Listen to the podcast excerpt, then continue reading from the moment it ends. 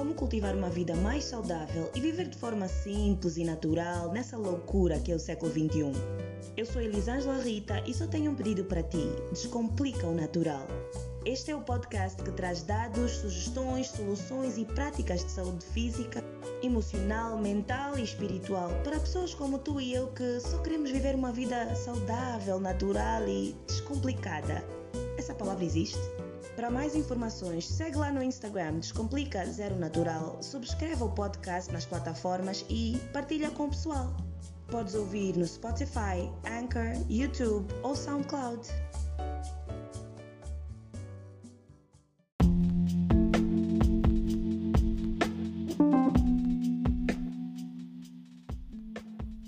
Possível ser uma pessoa que busca um estilo de vida saudável, que tem cuidados rigorosos com alimentação, corpo, saúde, mente e espírito, estar numa relação amorosa com uma pessoa que não tem estas preocupações?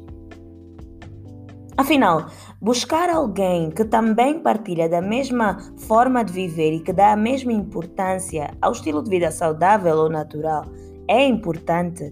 Isso pesa na decisão? E se já estivermos numa relação, quando iniciamos o processo de vida saudável ou mudamos a alimentação ou os outros hábitos de saúde, como é que fazemos eh, em relação aos nossos parceiros? Neste episódio, vamos abordar as várias perspectivas à volta dessa pergunta e falar sobre como esse tema é tratado por algumas pessoas da vida real, como tu e eu, que buscam um estilo de vida saudável e ao mesmo tempo procuram ter ou manter relacionamentos com pessoas que não fazem ou fazem de forma diferente. Vamos abordar tudo à volta deste tema, ou quase tudo, e saber se de facto isso é uma preocupação real. O episódio de hoje é bem especial. Vamos ter várias entrevistas e ouvir a perspectiva de pessoas bem distintas.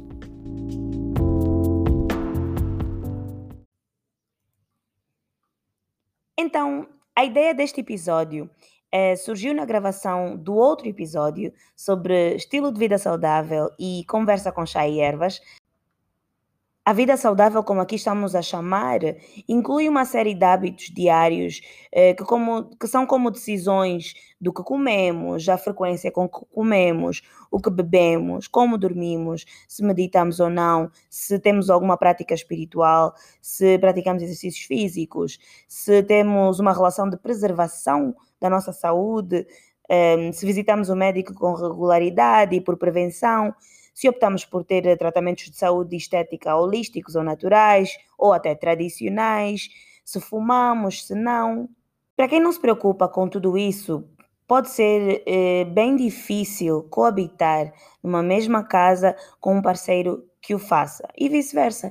Imagina eh, que seja uma pessoa muito dedicada à sua saúde física, bem-estar emocional, mental e dedica tempo e energia para isso, deve ser bem complicado coabitar com alguém que não se importa. Existem até as pessoas que querem viver uma vida mais livre e com menos limites. Portanto, os estilos de vida aí, neste caso, podem ser bem é, pouco compatíveis. A pergunta que eu apresento aqui é: será possível encontrarmos um meio termo? E se sim, é recomendável? Como é que fica a questão, por exemplo, eh, no caso das motivações eh, para esse estilo de vida serem ainda mais na base do idealismo? Não haverá alguns choques morais? Por exemplo, no veganismo, que é estilo de vida de comer nada que é derivado de animal, mas vai além disso. Não consumir produtos derivados de animais, não consumir, não utilizar roupas de couro ou produtos de estética que tenham sido testados em animais. É, vai muito além, é toda uma psicologia, uma, uma ideologia de de ir contra a violência animal, de limpeza do sangue, das toxinas da carne animal, de purificação física e espiritual. Outro exemplo pode ser eh, a meditação e a busca de crescimento espiritual. Uma pessoa muito focada neste propósito pode, por exemplo, doar muitas horas do seu dia para oração, para conexão espiritual, para meditação Pode-se dar o caso ainda de ser uma pessoa mais desprendida dos hábitos eh, da vida mundana, vamos assim dizer, e isso pode entrar, trazer algum conflito com a pessoa com quem coabita, que busca um crescimento espiritual. Como coabitar com alguém que não tenha isso no seu centro? Temos ainda o exemplo do consumo de alimentos mais naturais, que normalmente são de difícil acesso. Hoje em dia é tudo muito mais processado, é mais fácil encontrarmos enlatados e comida pouco saudável.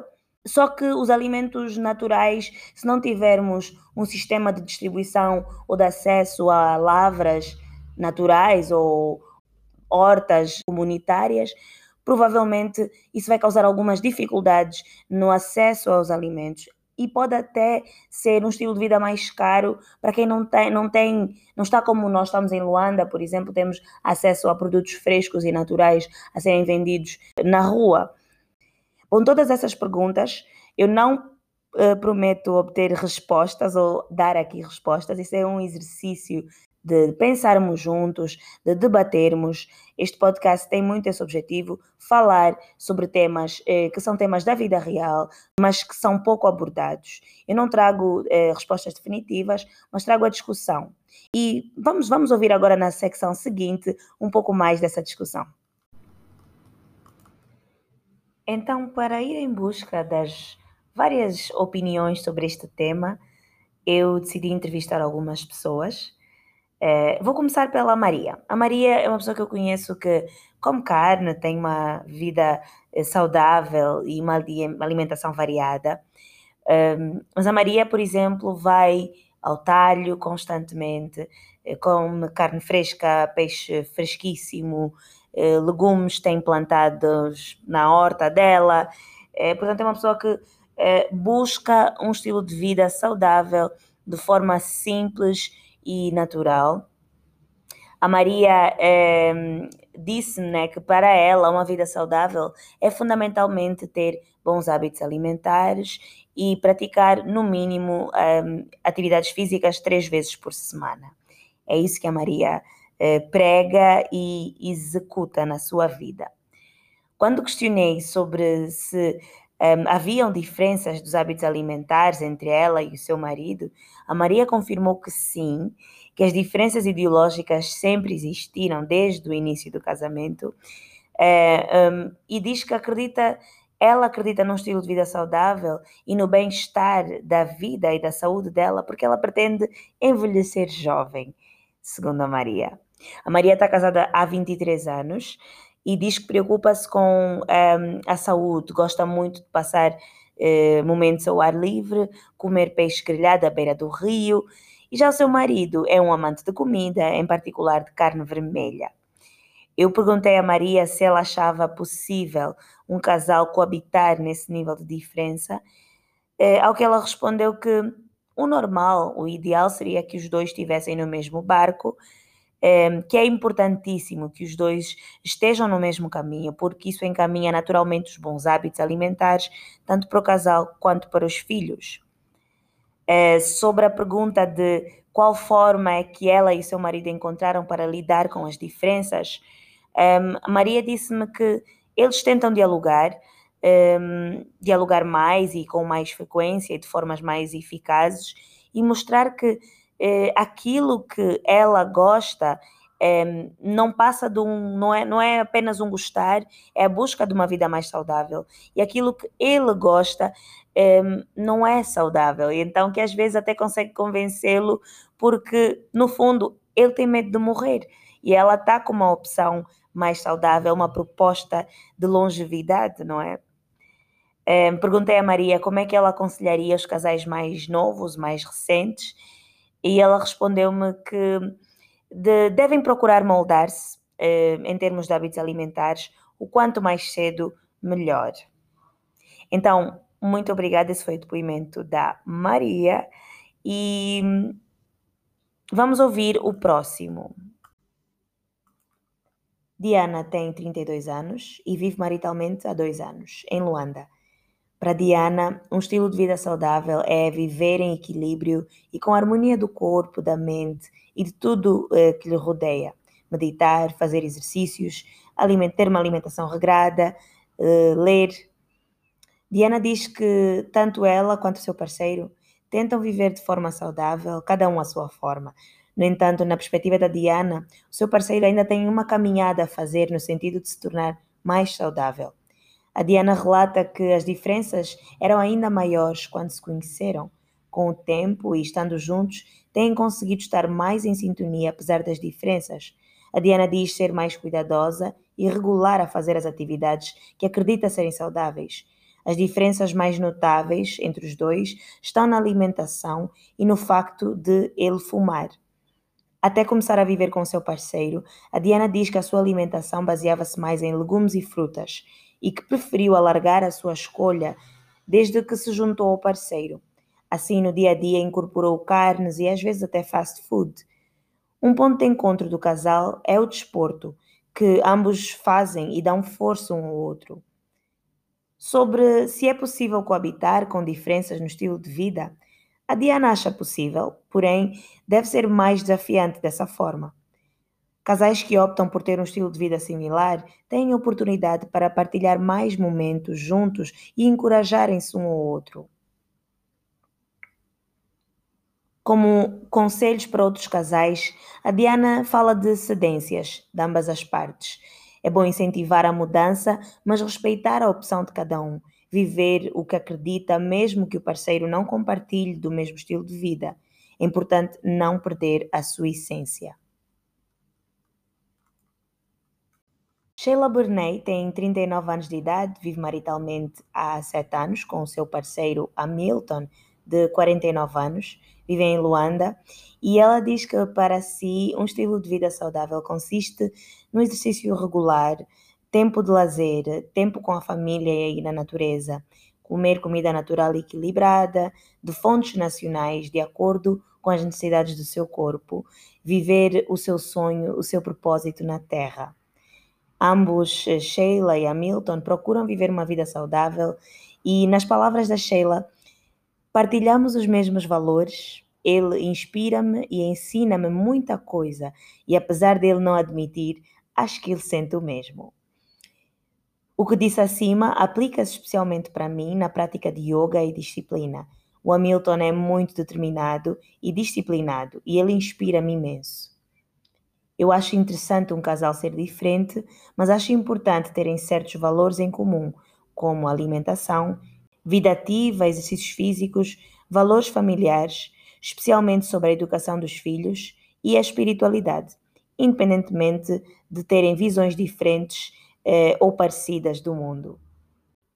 E finalmente, o último depoimento é do Ivo. O Ivo tem 40 anos, é casado há 9 anos e vive em Luanda. O Ivo considera uma vida saudável aquela em que nos sentimos bem fisicamente e emocionalmente.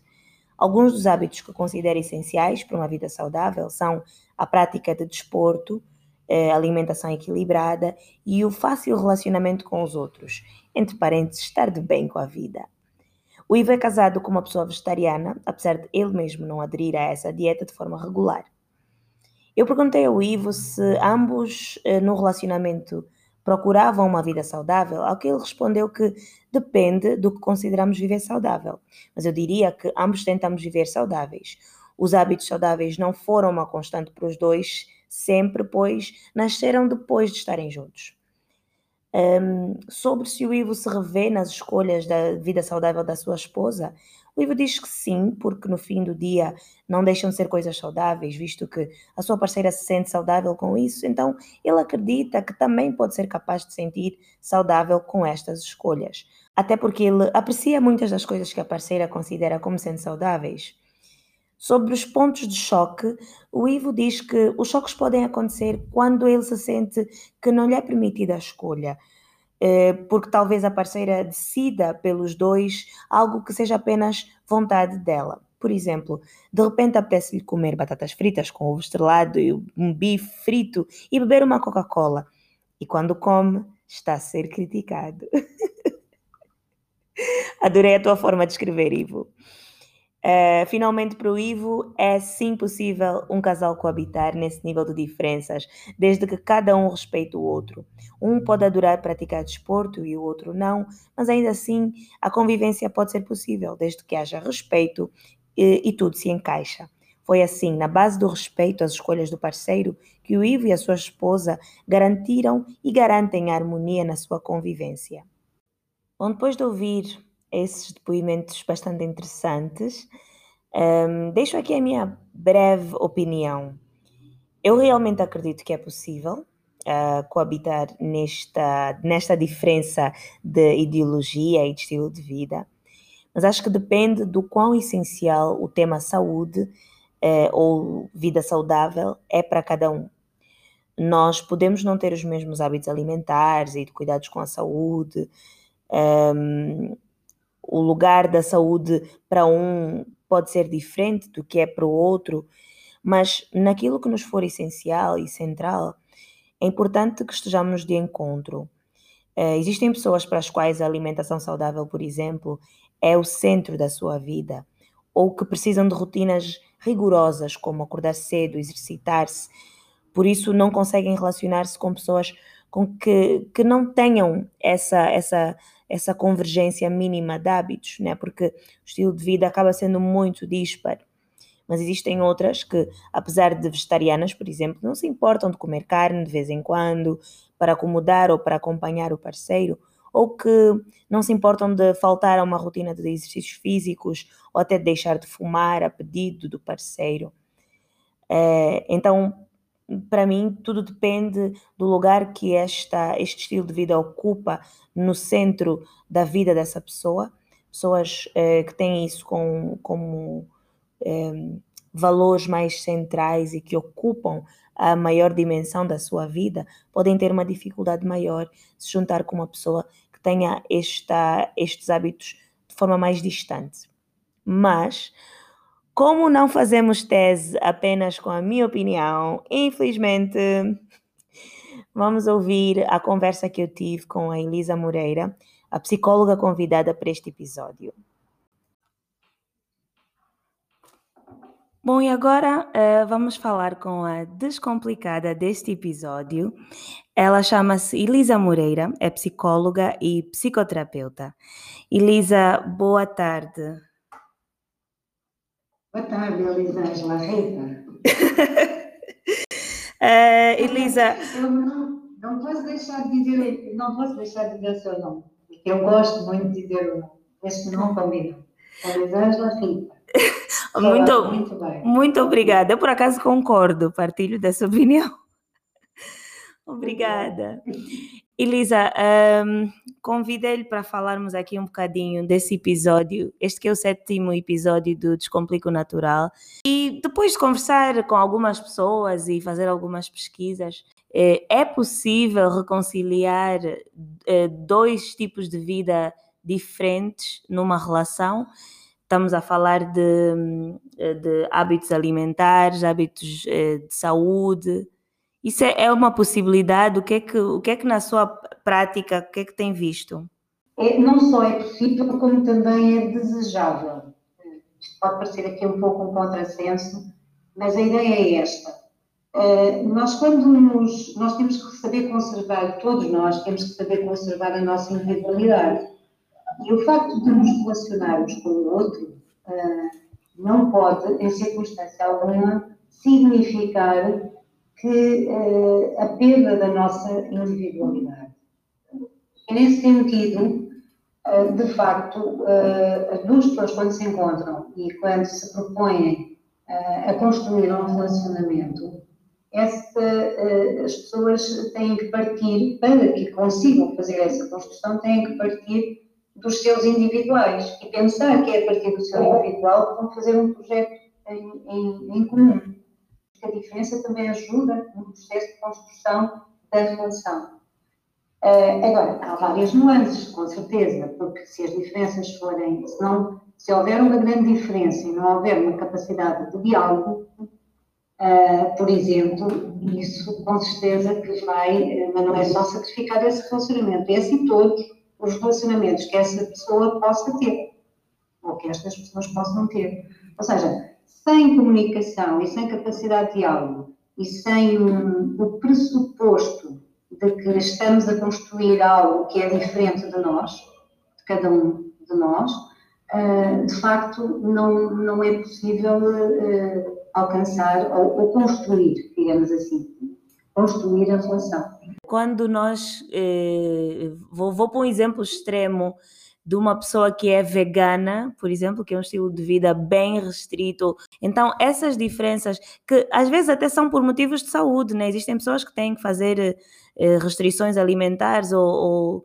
de, de, de, de, estilo de vida por motivos que vão além da sua vontade. Mas eh, o diálogo chega para esse encontro ou isso pode ser um caminho de ruptura? Elisângela, é assim, de facto, eh, quando as pessoas estão em polos muito opostos, a probabilidade de conseguirem ter, chegar a um enquadramento comum é, é menor. É menor porquê? Porque aquilo que as pessoas têm que uh, negociar, para a expressão, porque no fundo, numa interação, uh, nós estamos permanentemente a fazer cedências e a fazer trocas. Mas isso não é preciso estar num extremo. isso é uma condição de base duas pessoas, uma está habituada a levantar-se às 7 da manhã, outra levanta-se às 10. Um às 7 da manhã levanta-se e gosta de ouvir música, o outro quer estar a dormir até às 10, por exemplo. Isto é, um, isso é natural, são coisas que podem acontecer, que são as diferenças naturais que existem entre as pessoas em relação a hábitos, gostos, preferências, formas de estar uh, e às vezes até, uh, digamos, alguma, alguns aspectos até de natureza mais cultural. Mas a verdade é, é, que se as pessoas querem construir um relacionamento, têm que estar disponíveis a fazer este exercício de troca, este exercício de, de pensar que eu, quando estou sozinho, posso querer levantar mais 10 da manhã, mas quando estou com o outro, eu tenho que pensar que, que estou num contexto diferente e, portanto, tenho que me ajustar também a esse contexto, porque de facto não estou sozinho Portanto, isto é um princípio universal que não se aplica só uh, ao facto das pessoas terem, uh, digamos, modos de vida diferentes, mas já vou à questão dos modos de vida diferentes. Para, um, para construir um relacionamento, temos que, por um lado, conservar a nossa individualidade e, por outro, estar disponíveis a construir uma terceira realidade, que não é a minha, não é a tua, é a nossa. Isto é um princípio. Agora, é, quais são os nossos pontos de partida? Estão em polos opostos? Assentam em diferenças essenciais em termos de valores? Isto pode ser um handicap, isto pode ser uma dificuldade. À partida, se eu defendo uma determinada, uma determinada abordagem, um determinado princípio, eu tenho um determinado valor, e se eu defendo determinada forma de, de, e quero estar de uma determinada forma na vida, é evidente que eu vou ter em tese, vou ter menor apetência para me aproximar de realidades que não, não estejam em linha com esse valor. Pode acontecer eu interessar-me por alguém, que estas coisas nós não controlamos, como sabe, estamos a falar de amor, estamos a falar de afetos, Sim. e estamos a falar de um conceito de coisas, não é? Que são diferentes dos nossos hábitos, que são diferentes da forma como nós queremos estar na vida. Isso é uma coisa. Isso pode de facto acontecer. A verdade é que para nós construirmos uma relação uh, é preciso que haja alguns requisitos para além do amor. E quanto mais distante nós estivermos nas nossas diferenças como ponto de partida, e, e, menor for a nossa capacidade de comunicar e estarmos disponíveis para fazer esta troca e esta, esta construção desta terceira realidade que é do nós, é evidente que mais difícil é conseguirmos uh, ter uma relação, pelo menos com, satisfatória, com, com alguém que esteja muito distante daquilo que é, uh, para nós, o nosso mundo, a nossa realidade e as coisas que, para as quais nós sentimos mais afinidade.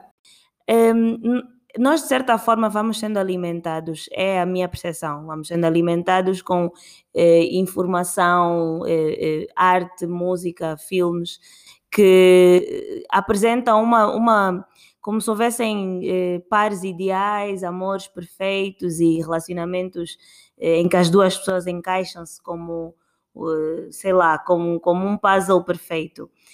Pessoas, parceiros românticos e amizades e não só, ehm, porque talvez não se enquadrem naquilo que são as nossas expectativas. Eh, nesse momento, por exemplo, estou a falar especificamente de pessoas que estão solteiras e que têm uma certa uh, vivência, né? têm certos, certos hábitos adquiridos. Um, ehm, vou repetir, estou a falar de pessoas que estão solteiras e têm certos hábitos adquiridos e uma vivência já feita. Será que é preciso preocupar-se com os hábitos do pretendente, da pretendente? Será que isso é um fator que deve pesar na decisão? E para os que já estão juntos, eu acho que esse até é, é o, o que eu mais eh, recebo de, de, de inputs é eu já, nós já somos um casal, entretanto os meus hábitos mudaram. Fazer, meu parceiro não acompanha eh, essa, não, não está a perceber essa mudança.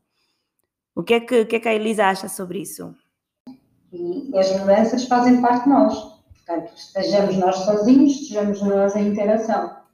Uh, é claro que se eu uh, introduzo mudanças na minha vida e quero ter um outro modelo de vida, e se estou com alguém que não me acompanha, uh, repare que isso toca um pouco uh, valores diferentes. Porque quando eu vou mudar porquê? Porquê é que eu agora me preocupo mais com o exercício físico? Porquê é que eu agora me preocupo mais com a minha alimentação? Porquê é que eu agora me preocupo mais com o meu sono? E quero ter outro tipo, outros horários e outras práticas no dia a dia? Porquê é que agora eu quero meditar? Eu, eu não quero agora mudar tudo isto na minha vida e ter, um, digamos, um lifestyle diferente neste momento por, porque, porque, porque é circunstancial. Não, não é circunstancial são demasiadas mudanças para ser circunstancial, é uma coisa mais estrutural. E se for mais estrutural, isso significa que eu estou a defender determinado tipo de, de, de princípios para a minha vida. É claro que a partir daí eu vou fazer filtros uh, na minha vida a partir desses princípios. E se eu estou com alguém que não me acompanha nesse processo, é natural que haja maior dificuldade e haja maior probabilidade de desencontro. Porque a pessoa está. Não é mau nem é bom, é diferente. Ou não se enquadram naquilo que nós pensamos que, que nós defendemos, mas até que ponto é que isso é um fator a considerar? E se eu começo a fazer filtros na minha vida e querer ao meu redor o ambiente que eu decido agora que quero ter, aquela pessoa pode eventualmente não se encaixar nesse estilo de vida que eu quero fazer agora. Isso é verdade. E não vale a pena nós estarmos aqui a dizer que, que é diferente disto, porque não é. A prática, o cotidiano, os hábitos, uh, se estiverem de facto em, em, em polos muito opostos, uh, podem comprometer um relacionamento. E, portanto, se aquilo que eu faço não inclui o outro, ou a maior parte das coisas que eu faço não inclui o outro, então o que é que eu faço com o outro? Onde é que está o encontro com o outro? Se eu gosto de correr e o outro não gosta, se eu não gosto de uma casa com fumo e o outro de estar a fumar dentro da casa, se eu não gosto de beber e não quero beber e, e tenho sistematicamente eh, que enfim, está confrontada com o ambiente de bebida, é claro que a pergunta que se impõe é esta. Se eu estou ao lado de uma pessoa que está tão distante de mim, naquilo que eu quero para a minha vida e na forma como eu decido que quero uh, seguir a minha vida, onde é que está o encontro com esta pessoa? O que é que fazemos juntos? O que é que partilhamos juntos? O que é que existe aqui? E isso já vai tocar um valor. Eu não vou fazer mudanças na minha vida que não correspondam a coisas em que eu passei a acreditar. Agora, se, é, se, há realmente diferenças muito grandes, a pergunta que se coloca é esta: o que é que fica para nós nos encontrarmos? O que é que fazemos em conjunto? O que é que fazemos em comum? Onde é que está o nosso encontro? Onde nos encontramos? Se calhar, se calhar essa, é, essa é uma boa frase para, para concluir, sei lá, um, uma palavra de alento às pessoas que, que, que me escreveram e que, e que indicaram isso como sendo uma preocupação. Onde é que vocês se encontram, né? Já que os desencontros estão uh, visíveis, onde é que estão os encontros? É, Elisângela, era importante não, não ver e não olhar para isto de uma forma que impeditiva. Não, não é uma forma impeditiva. Temos que pensar também da outra forma, que é como é que começou o nosso processo de mudança? Como é que nós chegamos ao ponto de querer. Eh, Porquê é que fazemos exercício físico hoje? Porquê é que temos cuidados com a nossa alimentação? O que é que está atrás, por detrás dessa mudança? Qual é o sentido disto? E começar a envolver o outro nesse sentido. Ou seja, em vez de eu dizer agora vamos fazer assim, começar por explicar, ter aqui, uh, ok, eu, eu provavelmente deixei de comer coisas fritas porque há um nível de toxicidade nos alimentos e isto tem um determinado impacto na nossa na, na saúde. E eu quero ter saúde, eu quero viver bem e eu quero me sentir-me bem. Também por isso tem impacto a outros níveis, no meu humor, naquilo que eu sinto, no, no, no meu, na minha satisfação comigo próprio, ou própria neste caso. Aliás, connosco, isto aplica-se a todos nós, obviamente. Então, eh, talvez começar a falar com o outro nesta perspectiva. Eu quero sentir melhor comigo, eu quero viver eu quero sentir-me bem com a vida, eu quero fazer coisas, eu quero ter uh, projetos, eu quero voltar a sonhar, eu quero construir, construir uma família, ter, uh, ter um humor e ter, uh, ter no fundo, as minhas emoções também equilibradas para poder contribuir de uma forma positiva para uma relação mais equilibrada. Porque esta, esta também é, é, no fundo, nós pensarmos isto, Elisângela, pensarmos que, que, estamos a fazer estas mudanças por alguma razão. Mas isto para dizer que numa relação, se eu perceber qual é o sentido da minha mudança, eu também posso ajudar o outro nesse sentido. Sim. E, e, e até ao limite, até ao limite que me é permitido, não é? Ou seja, eu, o que eu tenho que fazer não é impor, o que eu tenho que fazer é, é ajudar as, através de uma, um diálogo, e mais uma vez voltamos aqui ao diálogo, através do diálogo eu ajudar o outro a compreender que é uma mudança que pode ter significado para ele. Mas também ter noção de que há um limite daquilo que eu posso fazer. E que se essa pessoa quiser manter-se no outro registro, o direito de o fazer e, e eu não tenho o direito de querer essa mudança. Agora, qual é o impacto que isso vai ter na relação? Os dois têm que estar a comunicar, no fundo. Comunicar e gerir as expectativas. E gerir expectativas. Claro, eu estou a introduzir uma, uma mudança na minha vida. Eh, eu gostava muito que o meu companheiro ou que a minha companheira me acompanhasse nessa mudança. Eh, o que é que eu posso fazer nesse sentido? Que é isto mas uh, também ter noção de que estou limitada na escolha que, essa, que a pessoa possa fazer. Porque isto pode acontecer, mudanças acontecem. Ah, e além disso, dizer também que há uma, uma, não é o meu caso porque eu não faço terapia de casal, mas eu diria que se calhar procurar, uh, até aos primeiros sinais, procurar um apoio para, para gerir esta mudança, se calhar é capaz de ser uma, eh, uma forma interessante eh, de olhar para este, este tema das mudanças, não é? Sim, pode ser interessante. Ser precisamente Pode ser, eh, em, em casos extremos, pode ser recomendável mesmo ter algum apoio profissional para gerir essas diferenças, não é?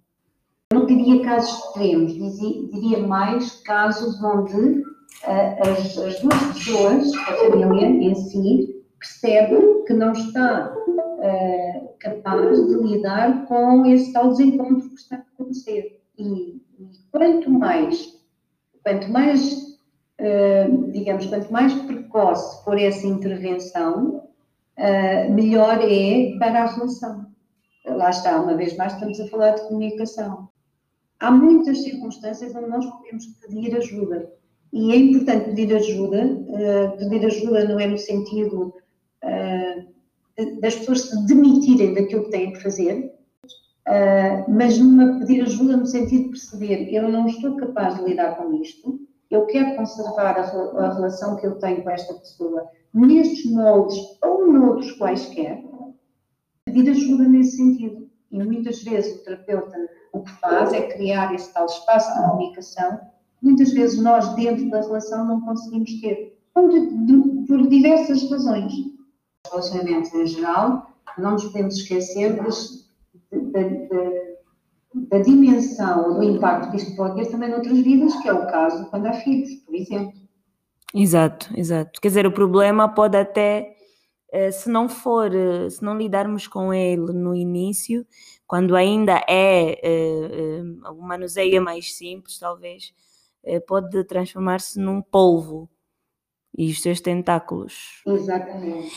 Elisa, muito obrigada por essa conversa. é óbvio que para assuntos, para entrar mais, para aprofundar em questões mais pessoais ou mais específicas de cada caso, é bom mesmo ter uma sessão e poder, eh, ou várias sessões, né? Consigo, com, com, com algum terapeuta, para poder aprofundar e, e entender, esmiuçar o tema, né?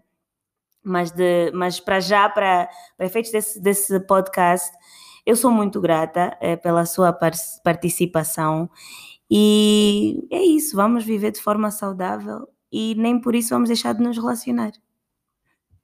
Obrigada, Elisa. E descomplicar. E descomplicar, que é o mais importante.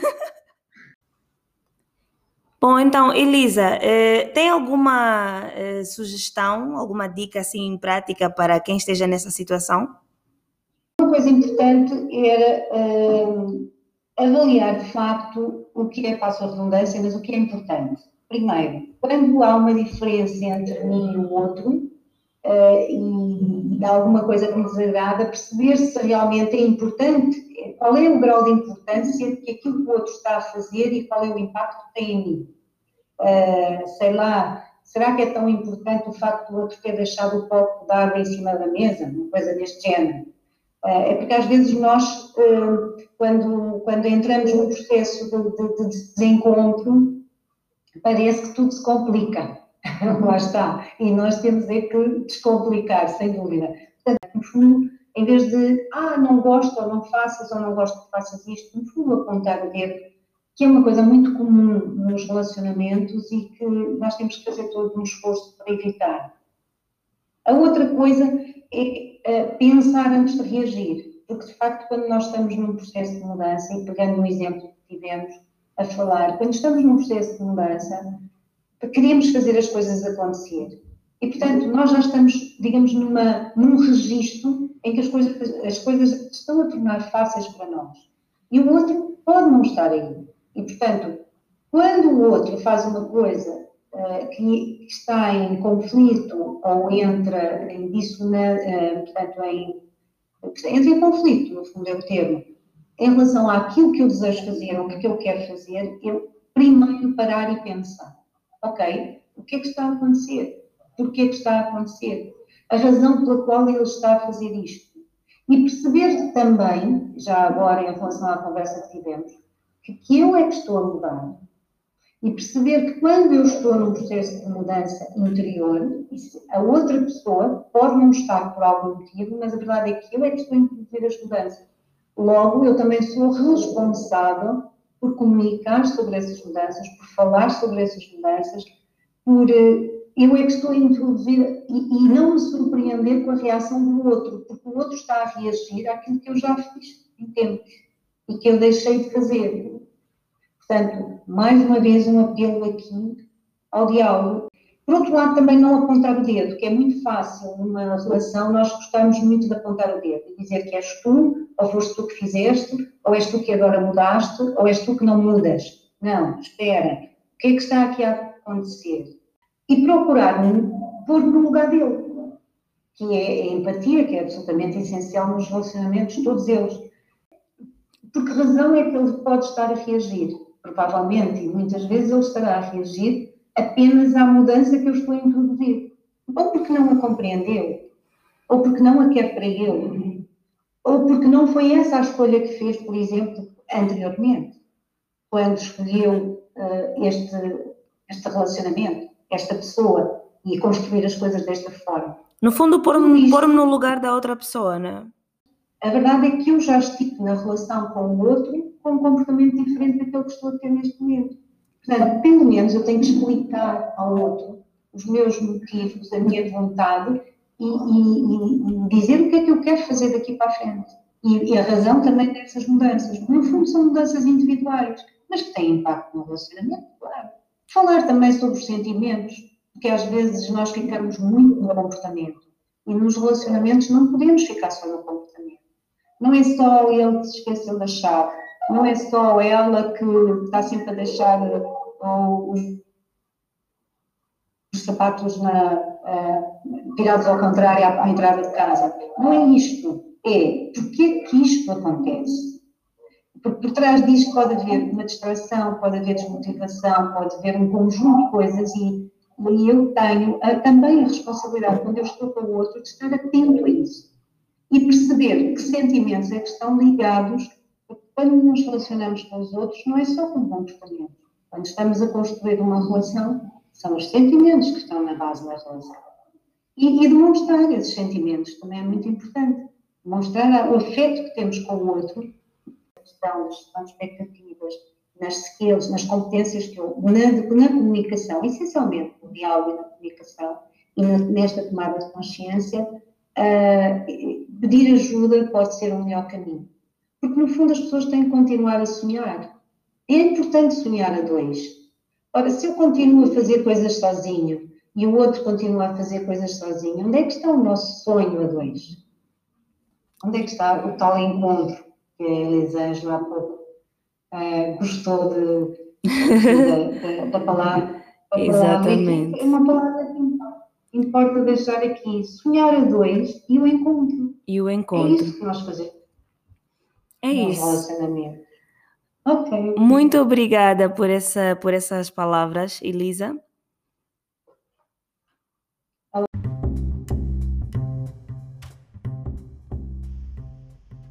E é tudo que tenho para este episódio. Espero que tenhas gostado. Subscreva o canal nas plataformas de podcast que usas e vai ao Instagram, faz comentários, faz sugestões, críticas, que eu realmente agradeço. E não te esqueças, descomplica o natural.